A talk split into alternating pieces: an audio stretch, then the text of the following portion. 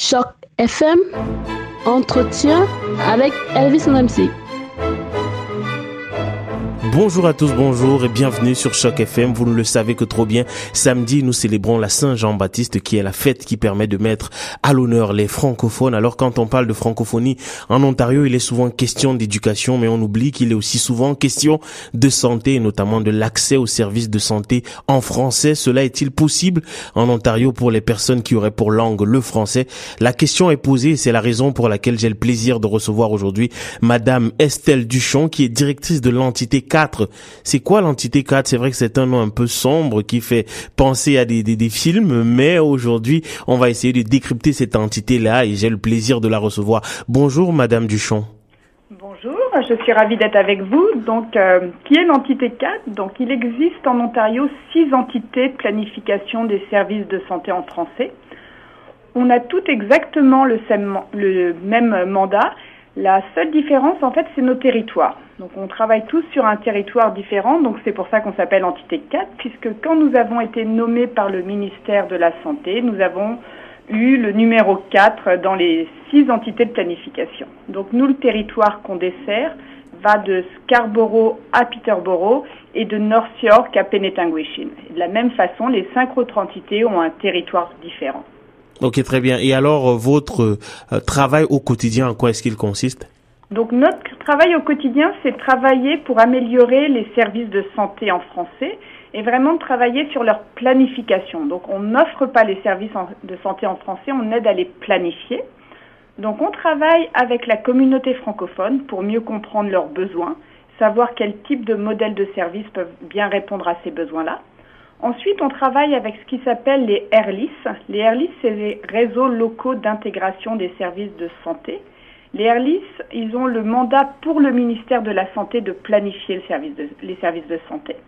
Et enfin, on travaille avec bien sûr les fournisseurs de services pour les accompagner dans le développement des services de santé en français dans leur organisation.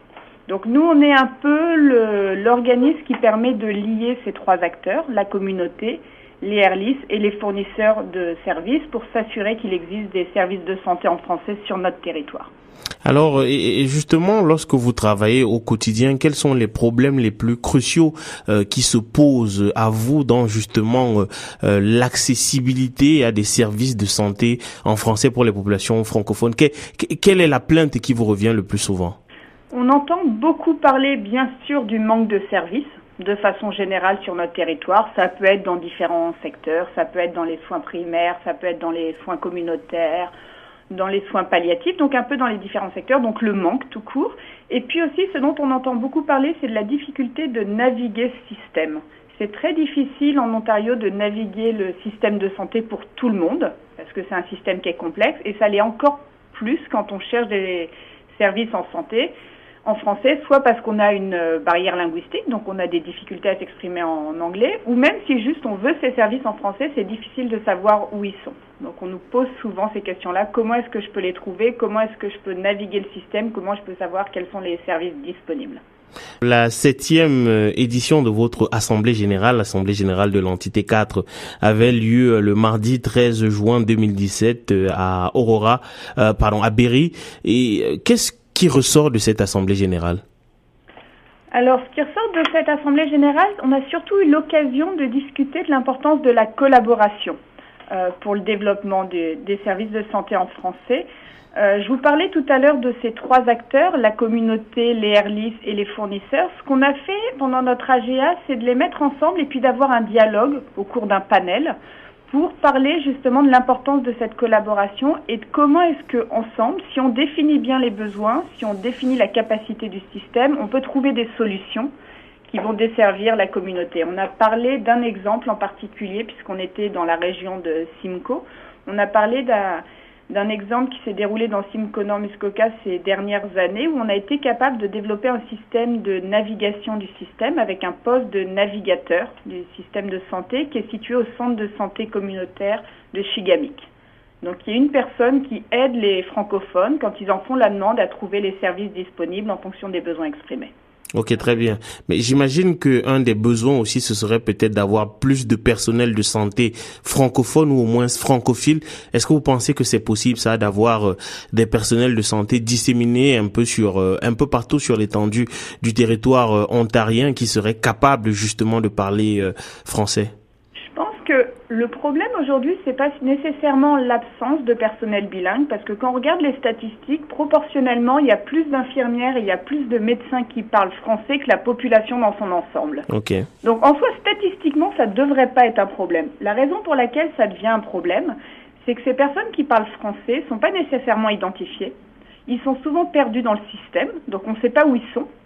Euh, donc ce qu'il faut qu'on réussisse à faire justement, c'est à créer euh, des hubs de services où on va trouver ces personnes, où on va savoir que si je vais par exemple dans ce centre de santé en particulier, je vais avoir accès à du personnel bilingue qui va pouvoir m'aider. Donc c'est comment est-ce qu'on organise mieux ces ressources parce qu'elles existent dans le système. Et l'autre chose, c'est comment est-ce qu'on s'assure que leur répartition géographique répond aux besoins de la communauté. Euh, il y a plus de personnel bilingue, bien sûr, euh, dans l'est de l'Ontario ou euh, dans certains coins du nord de l'Ontario. Donc, comment est-ce qu'on s'assure qu'on en retrouve partout et qu'on organise ça pour que les, les patients sachent où les trouver? Alors, Madame Duchamp, quelles sont les perspectives d'avenir pour l'entité 4 euh, on a beaucoup de projets qui nous intéressent pour l'année prochaine. Si je devais en citer un en particulier qui m'intéresse beaucoup, c'est la question de la santé cognitive. Okay. C'est que la population est vieillissante en Ontario, les francophones comme les autres. Donc il va y avoir de plus en plus de besoins pour nos aînés. Et un de ces besoins-là, c'est la santé cognitive. Donc quand on parle de santé cognitive, on parle par exemple de la maladie d'Alzheimer, qui est sans doute la plus connue.